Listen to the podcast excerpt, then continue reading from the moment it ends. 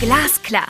Der Politikpodcast der Gelsenwasser AG nimmt Sie mit auf eine spannende und erfrischende Reise in eine blau-grüne Welt. Die Wurzeln des Unternehmens aus Gelsenkirchen liegen in der Wasserwirtschaft. Aber auch bei erneuerbaren Energien, Klimaschutz und Digitalisierung wird das Team Blau-Grün der Gelsenwasser jeden Tag ein bisschen besser. Mitten im Ruhrgebiet spricht Arndt Bär mit seinen Gästen über aktuelle Themen aus Energie, Umwelt und Klimapolitik. Konkret und glasklar. Viel Vergnügen! Sie betreibt Grundlagenforschung für eine verbesserte Wetter- und Klimavorhersage. Sie könnte die erste deutsche Frau im All werden. Und sie ist daneben in ihrer Kommune politisch aktiv. Und sie engagiert, engagiert sich sehr stark dafür, den Klimawandel ernst zu nehmen und konkret anzugehen. Liebe Frau Thiele-Eich, ich freue mich sehr, dass Sie heute hier sind. Ja, herzlichen Dank für die Einladung. Frau Thiele-Eich, bitte seien Sie so nett und stellen sich und das, was Sie so machen im Moment, nochmal mit eigenen Worten vor und vielleicht mit Blick darauf, warum Sie unbedingt in den Weltraum möchten. Also Sie haben ja schon sehr umfassend meine, die Hauptpunkte des Lebenslaufs zumindest schon mal angehakt. Ähm, ja, ich habe 2002 in Bonn mit meinem Meteorologiestudium begonnen, weil mich die Interaktion zwischen Mensch und Umwelt schon als Kind ähm, interessiert hat und dann auch genug fasziniert hat, um das auch als Studium machen zu wollen. Vielleicht auch dank einer ähm, leicht angeborenen Neigung zu Mathe und Physik, was bedeutet, dass mir da die Schulfächer etwas leichter fielen, ähm, also die Noten etwas besser waren, ohne dass man allzu viel tun musste. Und das gebe ich gerne zu. Das ist äh, nicht ganz so äh, reflektiert vielleicht gewesen. Das war ein bisschen auch vielleicht dem geschuldet. Aber tatsächlich auch, weil mich eben diese Interaktion zwischen Mensch und Umwelt und was es bedeutet, ähm, ja, sehr, sehr interessiert hat. Und das kann man ja aus vielen Blickwinkeln angehen, auch aus sozialen Richtungen und auch die Sozialwissenschaften spielen da ja eine sehr wichtige Rolle. Aber ich habe mich halt für den naturwissenschaftlichen Weg entschieden erstmal und ähm, habe dann 2008 mit meiner Promotion begonnen, die ich dann zu Auswirkungen des Klimawandels in Bangladesch geschrieben habe. Und das war zumindest das, worüber ich geforscht habe. Und dann auch Inhalt meiner Promotionsarbeit. Und da ist mir tatsächlich dann auch bewusst geworden, ich wusste schon immer, es ist komplex, aber nicht wie komplex es ist. Ja, und zeitgleich habe ich aber auch, auch familiär bedingt, ähm, ein bisschen Raumfahrt in, äh, ja, in meinem Lebenslauf und hatte schon lange den Traum, auch vielleicht selbst einmal Astronautin ja, zu sein und ins All zu fliegen. Und das war etwas, was 2016 dadurch möglich wurde, dass Claudia Kessler eine Initiative gegründet hat, die die erste deutsche Frau zur Raumstation schicken möchte, um eine Wissenschaftsmission von zwei Wochen durchzuführen. Und ich habe mich damals beworben und wurde dann auch nach einem langen äh, intensiven Auswahlprozess, der ein Jahr fast gedauert hat, äh, vom Deutschen Luft- und Raumfahrtzentrum und eben dieser Stiftung äh, ausgewählt und trainiere seitdem als Astronautin. Und jetzt sind Sie, wenn ich das richtig verstehe, eine von den beiden letzten Kandidatinnen, die in Frage kommen dafür und trainieren ja, also für den Zeitpunkt. Schon, Genau. Also tatsächlich sagt man da auch nicht mehr Kandidatin, das ist man vorher im Auswahlprozess. Okay, also ich bin okay. jetzt angehende Astronautin. ich bin mit meinem Basistraining auch schon fertig. Also wir sind auch beide Astronautinnen. Es ist jetzt nicht so, dass nur eine von uns wird. Ähm, man nimmt eigentlich ab, also technisch gesehen ist man ab 100 Kilometer über der Erde offiziell Astronautin. Das ändert sich aber auch einfach dadurch, dass ähm, ist jetzt ein Suborbitaltourist, der Millionen von Euro hingelegt hat und dann mal zehn Minuten über dieser Grenze war, Astronaut und jemand wie Matthias Maurer, der jetzt seit zwölf Jahren in der Raumfahrt arbeitet und daraufhin trainiert auch und jetzt im Oktober fliegen wird, ähm, der ist dann kein Astronaut, weil er noch nicht 100 Kilometer über der Erde war. Das ist ja ein bisschen ähm, schwierig, dann auf solche Definitionen zurückzugehen. Und Matthias Maurer ist mit Abschluss des Basistrainings offiziell ESA-Astronaut und wir sind auch jetzt mit Abschluss des Basistrainings, darf man das bei uns auch tatsächlich schon sagen. Super, das ist natürlich total spannend. Jetzt haben Sie von Ihrer leichten familiären Neigung gesprochen. Ähm, ich glaube, es ist den meisten, die, die uns zuhören, dann bekannt. Ihr Vater ist einer der elf deutschen Astronauten gewesen, die bisher im All waren. Ähm, Sie, wie, wie ist das, wenn man in der, am Küchentisch sozusagen quasi über den Weltraum spricht und wenn man äh, dadurch so, eine, so einen starken Blick schon in der Familie hat auf die Welt? Ist der ein anderer vielleicht als bei, bei Normalsterblichen mit normalen äh, Jobs? Gucken Sie auf die, auf die Erde und das, was so vorgeht, ähm, mit Distanz oder mit einer gewissen Nüchternheit, vielleicht was das Thema Klimawandel betrifft, auch so ein bisschen mit einer Fassungslosigkeit drauf, was wir machen? Also als allererstes, ähm, wenn der eigene Vater Astronaut ist, spricht man nicht am Küchentisch über das All und über Astronautendasein. Da spricht man über die gleichen Themen, über die alle Familien am Küchentisch sprechen. Und ähm, das ist etwas, was von außen vielleicht jetzt nicht so nahe liegt, aber tatsächlich einfach, also es entsetzt manchmal viele sogar, dass wir dann nicht nach seiner Mission äh, ja also nicht an seinen Lippen gehangen haben und er dann ähm, beim Abendessen davon erzählt hat. Das war einfach nicht so. Also wir waren sechs Personen äh, oder sind sechs Personen in meiner Geschäftsreise Familie. sozusagen. Das ist halt, das ist halt der Job und ähm, jetzt kann sich jeder und jeder mal selbst daran erinnern, wie thematisch präsent der eigene Job der Eltern am Abendbrottisch war. Ähm, ich kenne nicht viele, wo das Großthema war. tatsächlich.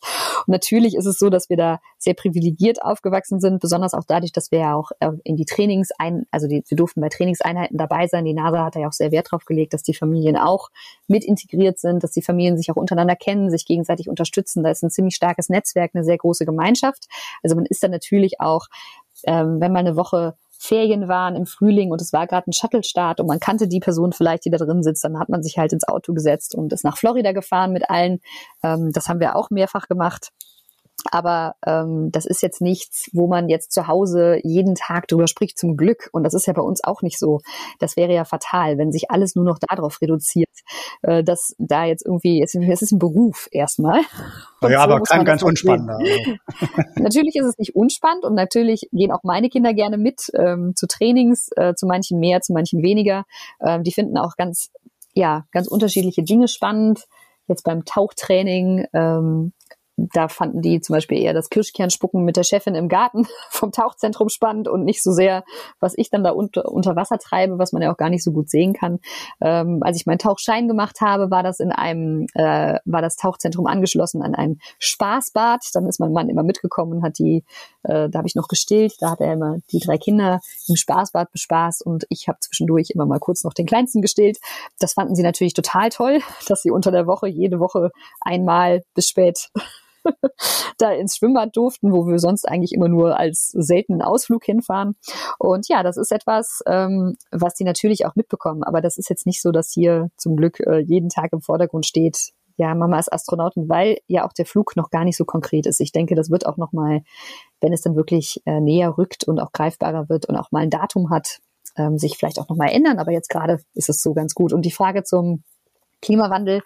Ähm, auch das ist ja etwas, also ich bin Klimaforscherin, mein Vater ist jetzt kein, das ist bei uns in der Familie jetzt gar nicht so ein großes Thema. Die sind natürlich auch sehr, also auf ähm, Klimaschutz aus, auch auf Umweltschutz, was ja auch nochmal was anderes ist. Das ist ein Thema, was auch schon immer bei uns in der Familie ähm, sehr präsent war, auch durch meine Mutter.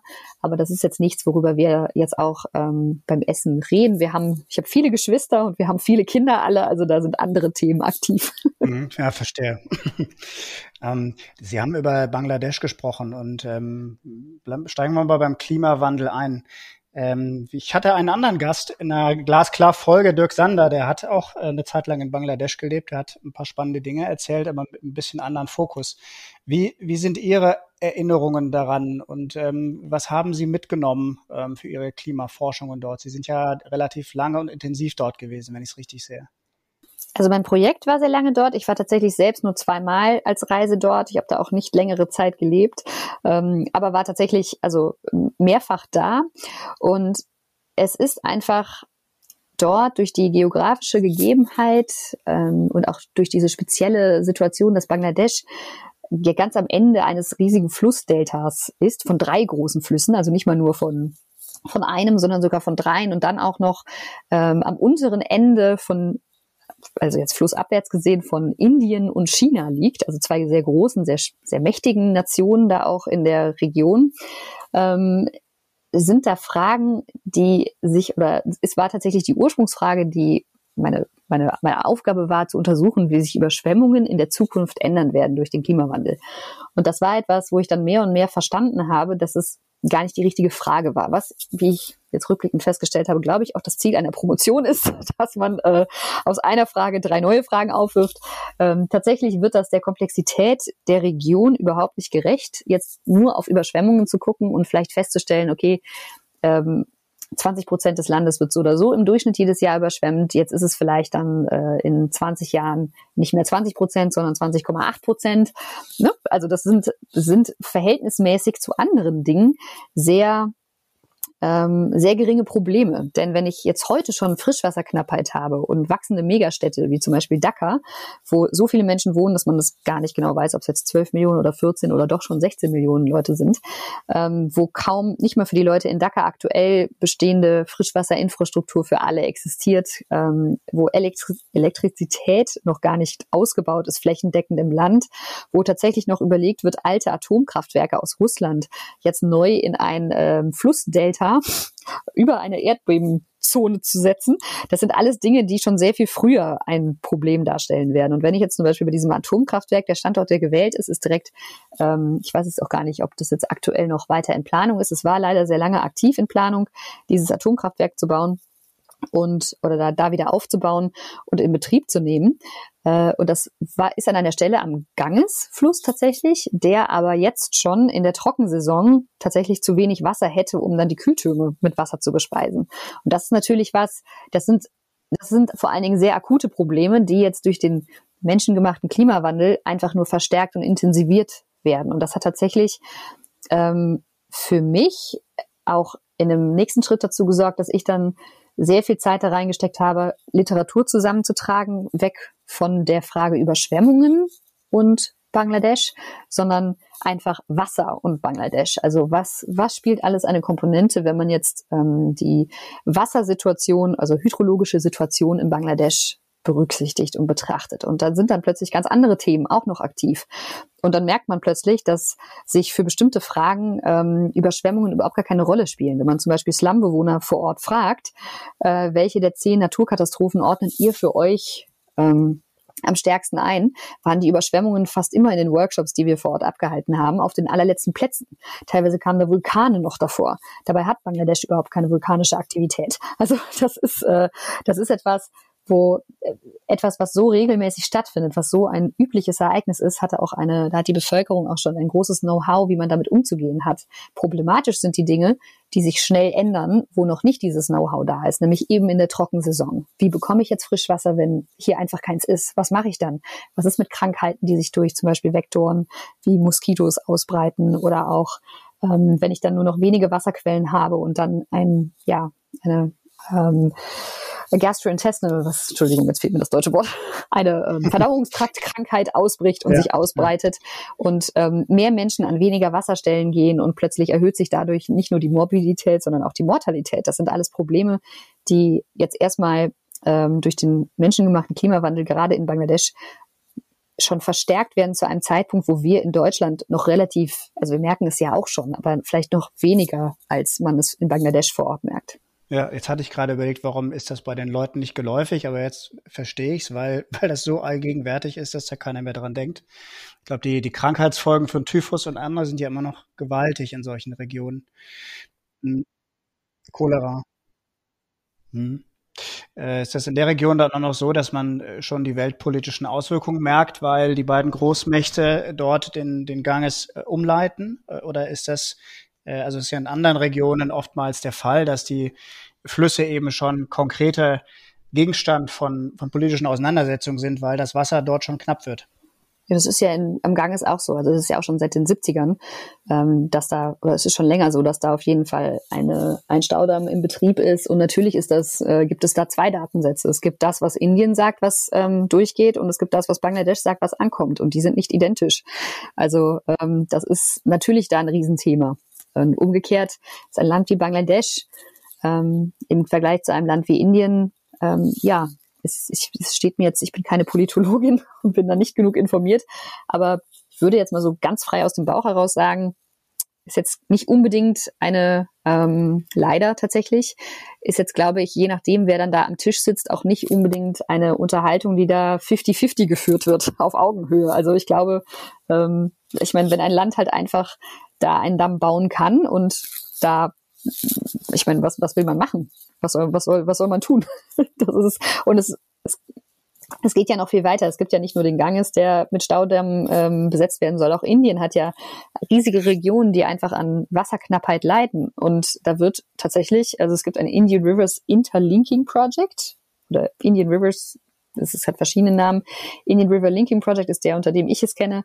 Und da wird auch überlegt, auch noch den Brahmaputra, der ja auch durch Indien fließt, und ähm, den auch noch umzuleiten ins Innere von Indien. Das heißt, es ist der zweite Fluss, der eigentlich in Bangladesch mündet. Und dann hat man das Problem gleich doppelt. China hat ebenfalls am Brahmaputra am Eingang von China zu Indien auch ähm, schon Staudämme in Planung oder sogar auch schon gebaut. Und das ist etwas, das ist natürlich, äh, hat eine riesenpolitische Brisanz. Und das ist ja auch das, was ich glaube, viele Menschen sich in Deutschland gar nicht so klar machen, was da geopolitisch durch den menschengemachten Klimawandel tatsächlich noch verursacht wird. Und zwar sehr, sehr, sehr weit, bevor wir hier die Auswirkungen von 1, hoffentlich 1,5 Grad merken. Ich meine, wir merken sie auch schon, aber halt nicht so stark, weil uns solche Fragen hier zum Glück aktuell noch nicht betreffen. Das ist ein sehr wichtiger Punkt. Ich hatte sie ja schon mal in einem Vortrag gehört und das, das fand ich einen sehr spannenden Punkt. Die Frage, dass es im Grunde in Deutschland äh, immer noch äh, zum Teil angezweifelt wird, was ähm, also einige Punkte, die den Klimawandel betreffen. Ich glaube nicht so sehr die Frage, dass er stattfindet, sondern was es oft gibt, ist ja die, sind so die unterschwelligen Thesen. Na ja, wie, wie viel Grad müssen wir jetzt einhalten? Weiß man nicht so genau. Was sind denn die Folgen? Und vor allem, was können wir denn überhaupt tun hier? Da war Ihnen sehr wichtig zu sagen, dass es wissenschaftlich sehr, sehr unstreitig ist, was da stattfindet und äh, was es für Folgen hat. Ähm, können Sie das ein bisschen ausführen nochmal? Was, wie sehen Sie diese Diskussion um, um die Unklarheiten von Klimawandel? Also da gibt es keine Unklarheit, wie Sie ja gerade auch schon gesagt haben. Also der menschengemachte Klimawandel findet statt. Ich glaube, das ist auch zumindest den Menschen, die sich diesen Podcast hier anhören, vermutlich auch schon klar. Das ist, glaube ich, auch vielen Menschen klar. Ähm, es gibt da auch keine Uneinigkeit, dass wir schon ähm, eine Erwärmung sehen tatsächlich. Ist auch, dass wir auch in den nächsten Jahren auf jeden Fall eine haben werden, alleine durch das, was in den Ozeanen gespeichert ist. Das ähm, gibt es ja einen Versatz von circa, ich glaube, es sind 30 Jahre. Ähm, das heißt, selbst wenn wir jetzt sofort aufhören würden, äh, weiter zur Erderwärmung beizutragen, würden wir trotzdem, würden wir den ähm, das auch erst sehr viel später sehen, allein weil das Wasser auf unserer Erde so viel Wärme auch speichern kann. Und also ist jetzt sehr vereinfacht dargestellt.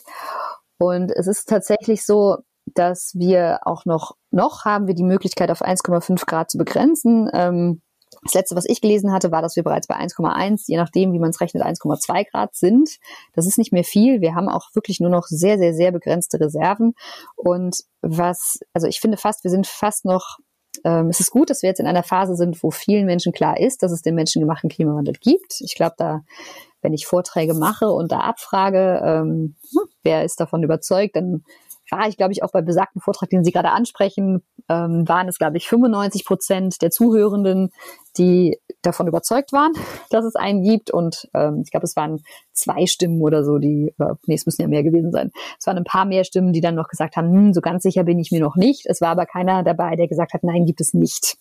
Und das ist etwas, das ist ja schon mal gut. Jetzt befinden wir uns allerdings aber in der gefährlichen Phase, dass es ja jetzt auch mittlerweile, ähm, ich weiß gar nicht, ob jetzt die CDU aktuell gerade ihr Wahlprogramm überhaupt schon draußen hat. Ich habe es zumindest noch nicht mitbekommen, aber ja, sind kurz davor. anderen Parteien, ah, kurz davor, ja, es ja. ist ja auch noch ein paar Monate bis zur Wahl, hat ja noch Zeit.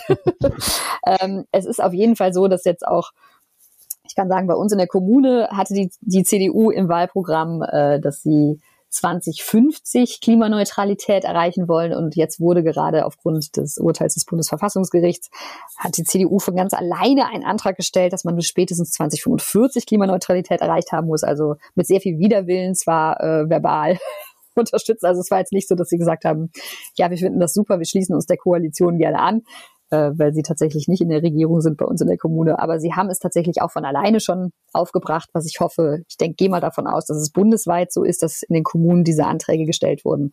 Und das ist natürlich gut dass das jetzt allgemein auch gerade durch solche Urteile jetzt ein bisschen beschleunigt wird. Ich habe aber die große Befürchtung, dass wir noch sehr lange brauchen, bis dem Großteil der Menschen klar ist, wie viel wir eigentlich beschleunigen müssen. Also dass man jetzt so in dieser Haltung ist, naja, wir machen ja jetzt schon was. Ne? Jetzt müsste ja auch mal einen Kompromiss eingehen. Also so diese, diese Haltung, die man sonst zu Recht hat, dass man halt auch Kompromisse eingehen muss und vielleicht auch ne, ein bisschen bedächtiger fortschreitet, die es ja oft in der Politik auch gibt, die können wir uns beim Klimawandel tatsächlich einfach, also wir können uns das, wir können es probieren, aber das Klima ist jetzt nichts, mit dem man Kompromisse eingehen kann. Das ist halt einfach eine Tatsache. Ähm, da, da wird einfach äh, etwas ablaufen, ein physikalischer Prozess. Sie erwähnten ja auch schon eingangs die Kipppunkte.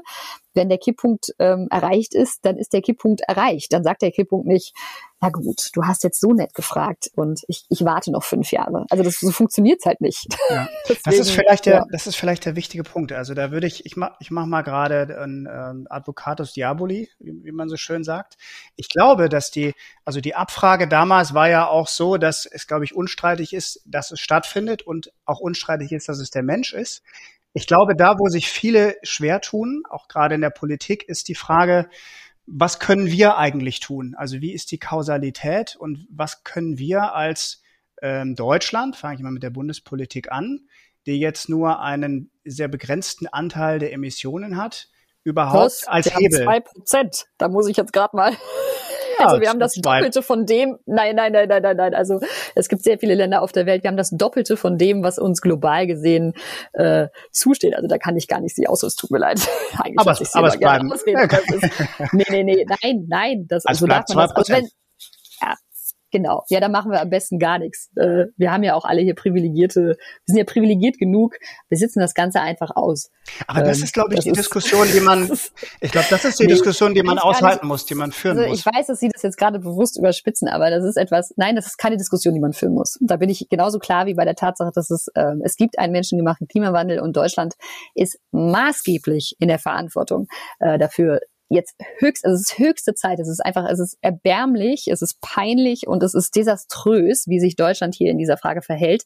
Auch tatsächlich, also ich will gar nicht den Anschein erwecken, als ob es in irgendeiner Form diskutabel ist, ob Deutschland dann jetzt wirklich so viel beiträgt.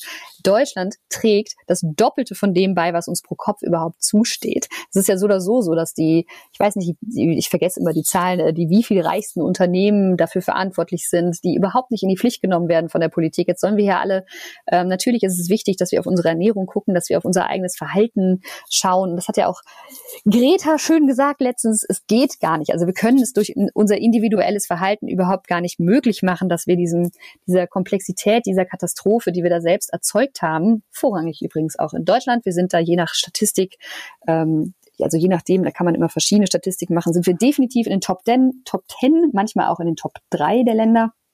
Ähm, und das ist etwas, äh, wo die Politik es ist einfach also absolut unumgänglich, dass da die Verantwortung einfach mal klar wird, da mal ins Handeln zu kommen, weil eben Unternehmen mit auch reingemacht, äh, ja, mit auch in die Verpflichtung genommen werden müssen. Viele Unternehmen bewegen sich da ja auch schon von alleine. Und vor allen Dingen müssen halt auch die Strukturen geschaffen werden, die es mir möglich machen zu sagen, okay, besonders auch vielleicht als Person, die das jetzt nicht ähm, als Akademikerin mit dem nötigen Budget kann ich mir natürlich erlauben zu sagen, ich fahre jetzt mit meiner Familie mit der Bahn in den Urlaub ähm, anstatt zu fliegen, weil äh, einfach durch die fehlende Besteuerung im Flugsegment äh, das Fliegen so viel günstiger ist, dass es vielleicht andere Familien tatsächlich aus finanziellen Gründen sich einfach auch nicht leisten können. Und das ist ein politisches Problem. Das ist eine politische Aufgabe. Da kann ich so viel Bahn fahren privat, wie ich möchte. Ähm, und auch meinen Kindern sagen, wir fahren jetzt Bahn und wir fahren überall hin Fahrrad.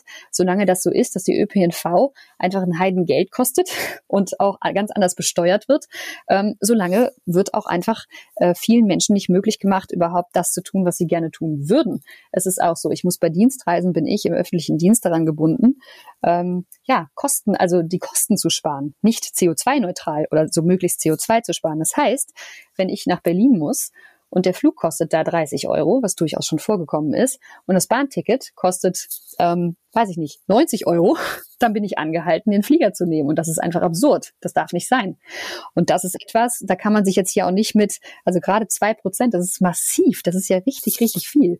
Abgesehen davon, dass sowas auch immer eine ähm, Symbolkraft nach außen hat. Ne? Deswegen ist es ja auch so wichtig, dass sie individuell tätig werden. Ähm, das ist ein wichtiger, wichtiger Schlüssel, dass man individuell durch das Verhalten auch einfach die Haltung in der Gesellschaft erzeugt. Das ist ein Thema, wir können das zusammen angehen und deswegen muss ja auch Deutschland eben diese Haltung erzeugen. Das ist ein Thema global gesehen, das müssen wir angehen. Soll jetzt Bangladesch anfangen oder wie? Also das ist okay. einfach eine vollkommen verquere. Nein, nein, aber also ich glaube, ich glaube folgendes. Ich glaube schon, dass man, also jetzt, wo es um die politischen Mehrheiten geht. Wir haben ja jetzt ein, ein Wahlkampfjahr. Also ich glaube, dass, dass wir beide völlig beieinander sind und dass, äh, dass ja auch viele das teilen, dass man bestimmte Dinge nicht mehr tun sollte. Aber wenn wir jetzt zum Schwur kommen, dann geht es ja im Grunde gar nicht unbedingt darum, dass man innerhalb von Deutschland nicht mehr fliegt. Ich glaube, das, das leuchtet jedem ein. Aber zum Beispiel diese, glauben Sie nicht? Ja, okay, vielleicht, vielleicht auch nicht. Aber ich glaube, dass, dass es dafür sehr gute Argumente gibt, weil es eine Alternative gibt. Wenn Sie jetzt diese berühmte äh, Diskussion, die jetzt wieder kommt, von einem Flugscham nehmen, dann haben Sie den berühmten Flug nach Mallorca. Kommen Sie mit dem, mit der Bahn nicht hin. Ist es nicht dann folgerichtig, was Sie sagen, dass man den, den Menschen ehrlich sagen muss, das wollen wir nicht mehr günstig oder ehrlich gesagt wollen wir das viel weniger, wir wollen das eigentlich gar nicht. Dann äh, könnte es ja mal fair machen. Ist. Man könnte es ja einfach fair machen. Man könnte ja einfach den, jetzt Stichwort CO2-Bepreisung, ich weiß, das ist auch nicht unkritisch, aber ähm, also da gibt es übrigens CO2-Preise. Ich glaube, es ist ähm, in der Forschung hat, gibt es mehrere Studien, das sind 680 Euro pro Tonne, also nicht diese lächerlichen 10, die mal anvisiert waren. Und ich weiß nicht, worauf was man sich jetzt mittlerweile im Klimapaketchen geeinigt hat. Die Diskussion geht um 35 bis 60. Entschuldigung, ja, also das sind so 60 ist so die Diskussion. Okay, ach, sind wir immerhin schon bei 60. Nein, da sind wir noch nicht. Da sind wir noch nicht. Das ist der große Streit im Moment. Ich weiß nicht, ob wir dahin Das ist der große Streit. Ja, also wie gesagt, in der Forschung ist man sich einig. Es müsste, äh, wie gesagt, sehr viel mehr sein. Ob es jetzt 680 sind oder vielleicht auch nur 600 oder vielleicht auch nur 500, weiß ich nicht. Auf jeden Fall ist, glaube ich, klar, äh, wir sind noch weit weg von den Dimensionen, die es eigentlich sein müsste. Aber wenn ich das fair mache, wenn ich sage, okay, ich mache jetzt hier den CO2-Preis und ich lasse den Flug das kosten, was er wirklich kostet. Dann kann ja jede Person trotzdem noch entscheiden, ob es das ne, ob ich das bezahlen möchte oder nicht. Und dann muss ich natürlich auch dafür sorgen, dass ich das sozial so verträglich mache, dass das Geld, was bestimmte Personen, weil es ist halt nun mal ein bestimmter Teil der Bevölkerung, der den meisten CO2-Ausstoß hat. Das sind auch die Leute mit Eigenheim. Äh, die können ja auch einsparen tatsächlich. Ne? Bau, Bausektor hat einen riesen, äh, eine riesen Auswirkungen. Bausektor, äh, Energie also das, was ich an Energie verwende, wenn ich ein Eigenheim habe mit 200 Quadratmetern für vier Personen und jede Person davon hat auch ein Auto, weil ne, das muss gehört sich so. Das ist hier bei mir in der Nachbarschaft durchaus nicht nur in einem Haushalt gegeben. Ähm, dann habe ich ganz andere Möglichkeiten, CO2 einzusparen, als im, äh, in der Zwei-Zimmer-Wohnung der Wohnbaugesellschaft, wo vielleicht auch vier Personen wohnen. Und das ist etwas, wo dann natürlich eine Umverteilung stattfinden muss, dass jemand aus der aus der Zwei-Zimmer-Wohnung noch genauso die Möglichkeit hat, durch dann Zuschüsse oder ich, da gibt es ja verschiedene Modelle, die sich durchaus auch jetzt, so wie ich es gesehen habe, als relativ sozialverträglich äh, lesen, dass diese Person auch noch in den Urlaub fliegen kann. Aber Fakt ist, also das ist so ein bisschen auch wieder so eine, ähm, finde ich, fast unfaire ähm, Frage, weil sie suggeriert, dass wir da noch dass wir diesen Handlungsspielraum noch haben. Und den haben wir nicht. Wir können natürlich sagen, ja Leute, fliegt alle nach Mallorca, macht das ruhig. Aber der Preis, also den zahlen wir gerade aktuell jeden Tag. Und ähm, oder eher unsere Kinder bezahlen den für uns. Und das ist halt eben etwas, was natürlich nicht so offensichtlich ist. Ähm, es ist nicht so offensichtlich, dass das, was wir gerade tun, ein Riesenraubbau an den nachkommenden Generationen ist. Ähm, das fällt nicht so auf. Deswegen verdrängen wir das, glaube ich, auch oft.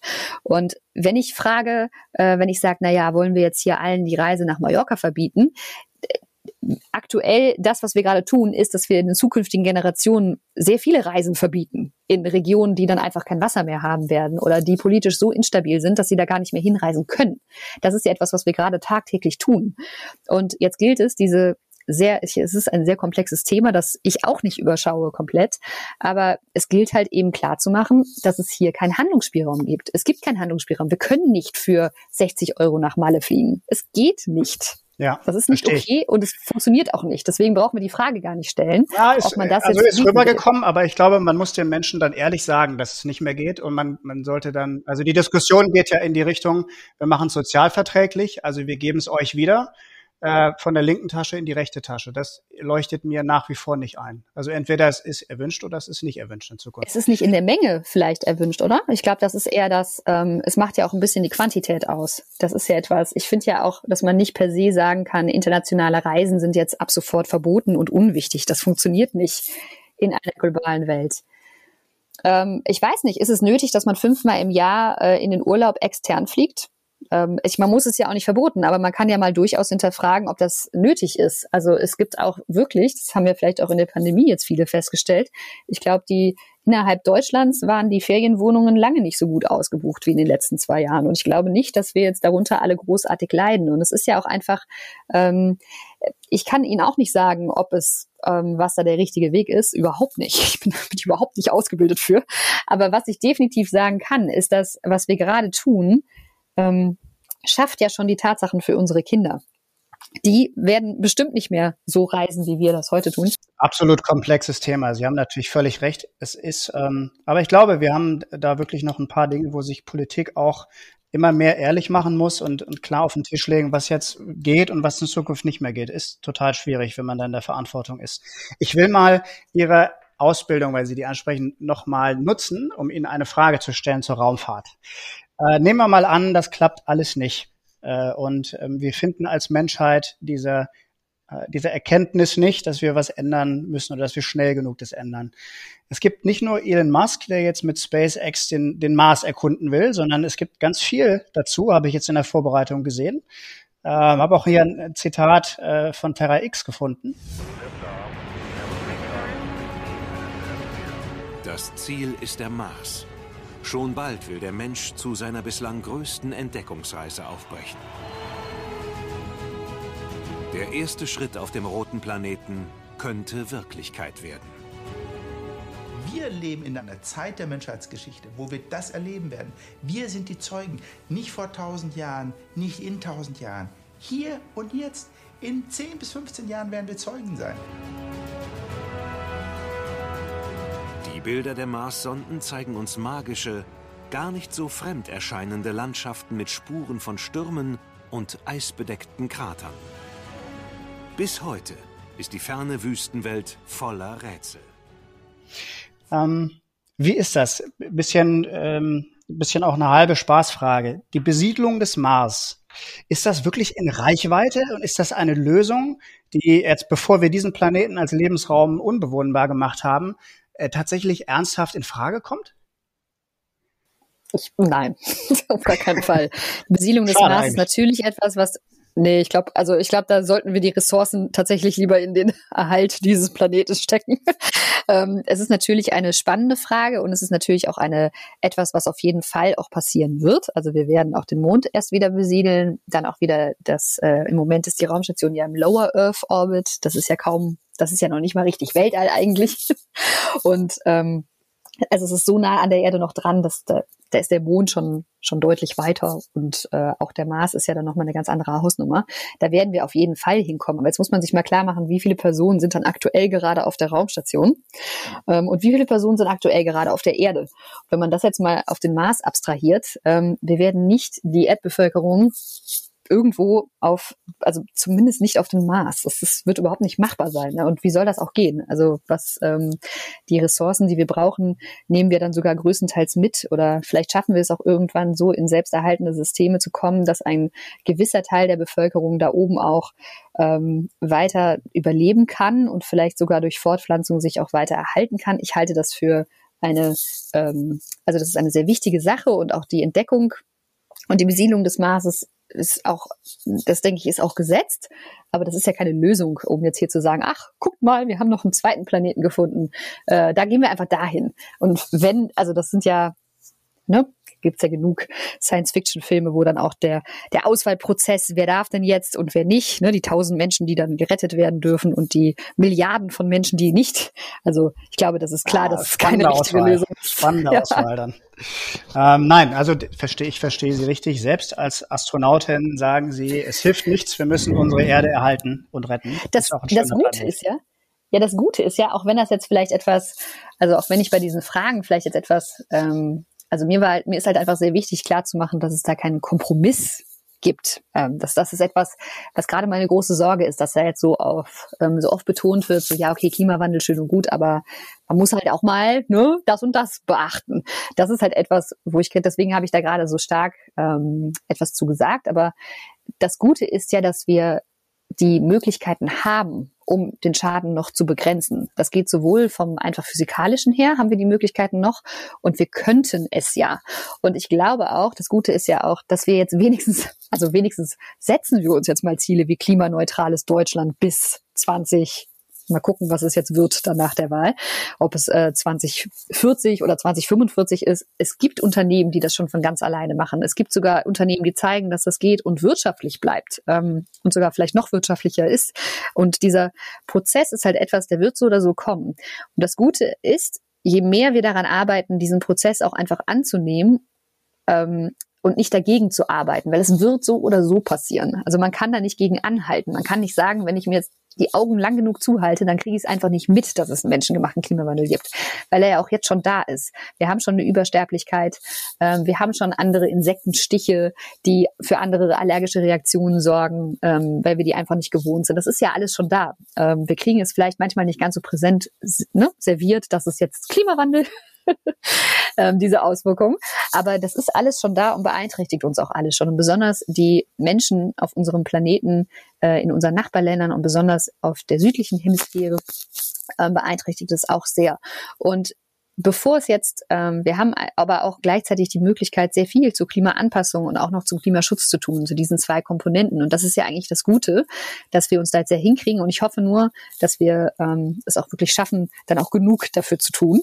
Und da kann ich nur sagen, also individuell ähm, sollte man natürlich auch gucken, was man tun kann, aber es ist definitiv auch wichtig, ähm, das auch in die Politik zu tragen und da auch zu schauen, dass man ähm, das Thema auch einfach präsent macht, dass man in der Kommune sagt, hey, mir ist es wichtig. Ähm, ich, ich finde, das ist, das ist ganz wichtig, auch äh, weil wir merken das auch. Man weiß manchmal gar nicht, tragen die Bürgerinnen und Bürger das und sehr viele werden sogar bereit. Ich bin gerade aktiv äh, Zuhörerin beim Bürgerinnenrat für Klima. Und das ist total interessant, weil ich war sehr, also ich wollte mir das mal anhören und ich habe mir bestimmte Kategorien angehört. Man darf da als ähm, Klimaforscherin zuhören. Und ähm, es war super spannend, weil ich dachte so, wow, ich hätte nie, das ist ja noch krasser als ich, also die Sachen, die die da vorgeschlagen haben, die, ich darf dazu inhaltlich nichts sagen, aber was die vorgeschlagen haben, das sind ja zufällig ausgewählte Bürgerinnen und Bürger, ähm, das, das war viel, viel härter als das, was gerade aktuell politisch diskutiert wird. Und da habe ich nur gedacht, ich glaube, man traut der Bevölkerung, vielleicht auch bei Corona, vieles vielleicht auch gar nicht zu. Also ich glaube, genau. Also ich glaube, wir wären bereit, sehr viel mehr auszuhalten und auch zu tun, wenn dann überhaupt mal der Wille oder das politische Signal käme. Aber ich meine, solange das nicht kommt, warum soll ich mich jetzt hier privat kasteien und privat die Kosten tragen und äh, Unternehmen und Wirtschaft dürfen machen, was sie wollen. Das ist vielleicht so ein bisschen die Haltung. Und das kam da extrem rüber. Und das hat mich sehr positiv ähm, überrascht und auch bewegt, dass da, dass ich wirklich dachte so, okay, wir schaffen das wirklich. Also das geht, um es jetzt mal zu einem positiven Abschluss zu bringen. absolut, total. Finde genau. ich, finde ich total spannend. Ich glaube, beide Botschaften sind absolut angekommen. Wir, wir müssen es in der Politik konsequenter machen und wir können aber auch jeder was tun. Ähm, so habe ich es ja auch verstanden. Ähm, sehe ich absolut genauso. Liebe Frau Thiele-Eich, ähm, ich habe immer eine Abschlussfrage, die ich allen Gästen stelle. Ich versuche immer nicht so sehr auf 2030 zu gucken oder auf die, auf die weitere Zukunft, sondern auch wenn es in Ihrem Fall, wo Sie so, so eine tolle Zukunft vor sich haben, so, äh, so schwer fällt, dieses Jahr, wenn wir nur auf 2021 gucken, welche Frage hätten Sie gerne für sich glasklar beantwortet noch? so viele. Muss auch nicht zu Klimaschutz sein, kann auch was ganz anderes sein. Also. Vielleicht, was der ideale Weg wäre, um die meisten von uns gut durch diese Zeit zu bringen. Das wäre doch eine schöne Frage. Okay, prima. Das ist sehr altruistisch. Ich hätte jetzt auch verstanden, wenn Sie gesagt hätten, wann es endlich losgeht äh, in, in Richtung, Richtung Weltall. Ich wünsche Ihnen auf jeden Fall ähm, ganz, ganz viel Erfolg dabei. Werde das gespannt verfolgen, wann es denn soweit ist und werde Ihnen die Daumen drücken. Natürlich etwas mehr noch als der anderen Kandidatin. Man möge das mir verzeihen. und äh, ich freue mich sehr, wieder von Ihnen zu sehen oder zu hören dann in dem Zusammenhang. Ja, herzlichen Dank auf jeden Fall auch. Ähm, es war auch für mich, es ist, ein, äh, es ist sehr spannend, auch zu diesem Thema mal ausgiebiger sprechen zu können. Deswegen lieben, lieben Dank. Und auch an alle, die zuhören. Dankeschön.